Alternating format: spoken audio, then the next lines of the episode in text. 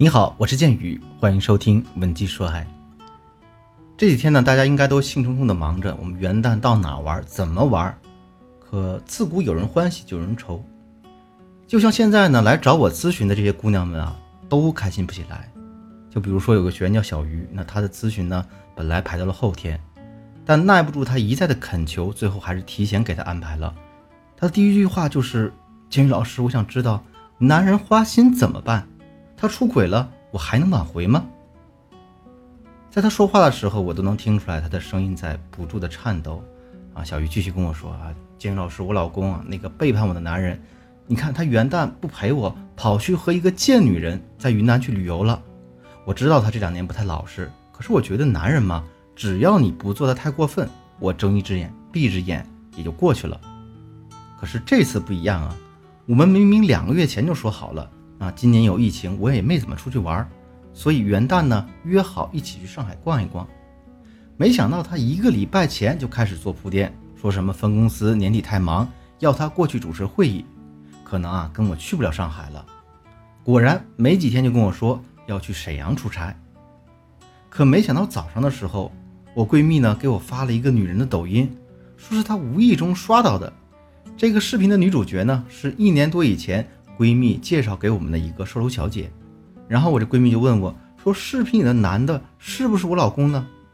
因为我之前还跟闺蜜秀过恩爱，说啊我老公出去出差还会给我带礼物。虽然这个视频里的男人呢只露了手和方向盘，一闪而过，但是毕竟是我老公，他化成灰我都能认出来，何况他还穿着我给他买的风衣。我那个所谓出差的老公，居然丢下我这个糟糠之妻和别的女人跑到云南大理自驾游了，两个人表现的就像一对幸福的小夫妻一样。我也不知道这几年他是怎么了。你说明明穷日子已经过去了，家里越来越富裕，为什么他就不能好好的过日子呢？回想以前的日子，他对我真的挺好的。我不知道为什么会发展成这样，他怎么会出轨呢？是因为他把自己的本性隐藏太深吗？建宇老师，我需要一个答案。很多姑娘在听到这样的问题的时候，第一反应可能是：男人出轨还有什么原因呢？他们不就是靠下半身思考的动物吗？没睡过的自然就是香的了。但是，难道男人真的出轨的罪魁祸首就是性需求吗？当然不是。其实，以我们情感咨询接触的大部分被出轨的案例来说呢，已婚男性出轨的原因比重呢？情感需求是远远大于性需求的，所以这个问题呢，最终还是要上升到心理层面来探讨它。今天的内容，我主要想告诉大家，男人出轨的心理成因，以及我们应该怎样看待出轨这件事的本质，由此来帮助大家判断你究竟要不要挽回你们当前的关系。第一，男人的花心性格是先天因素导致的，还是后天因素导致的呢？在大部分女性的认知当中，一个出轨的男人肯定是花心的。那我们在人类的原始欲望当中，男性本身就是具有多偶倾向的。只是后来，因为我们有了个逐渐成熟的社会体系之后啊，人类不断进步发展，才有了婚姻这种能够约束男女双方的一个制度产生。如果在结婚后，女孩子也是跟着男人不断进步的，或者说呢，男人本身没有支撑自己一个堕落条件，那这种情况下。大部分异性是可以很好的抑制自己花心的欲望的，但是如果一个男人的财富、社会地位因为某些事件急速提升，那很可能会导致他产生一个补偿心理，比如可能之前他总压抑着自我，觉得艳遇这种事儿对于他这种挣扎在温饱线的人来说想都不敢想，可是当他突然获得大笔财富之后，那他的心态可能就变成了，既然现在我有这个条件了，那我是不是应该？好好补偿一下我自己呢。很显然，小鱼的老公就是一个典型的，因为物质条件的急速提升，被这种补偿心理放大了自我欲望的男人。第二点呢，是破窗效应呢，也是导致男性出轨的原因之一。破窗效应其实就是一种心理暗示。那比方说一块玻璃破损了，如果我们不及时修补它，那你其他的玻璃也很容易被人破坏。所以呀，如果你的另一半他身边的朋友啊或者好兄弟，多数都有出轨的行为，那他很可能就会在耳濡目染之中加入这个行列。有数据显示啊，百分之八十的出轨男人他身边一定有一个同样也出轨的朋友。所以呢，当大家处在一个群体之下的时候，那多数人的价值观就会影响你的另一半，让他的道德感崩坏掉。如果在这种情况下，当你发现另一半出轨时，你是站在一个道德的层面去谴责他，其实啊，对方往往是没有过多感触的。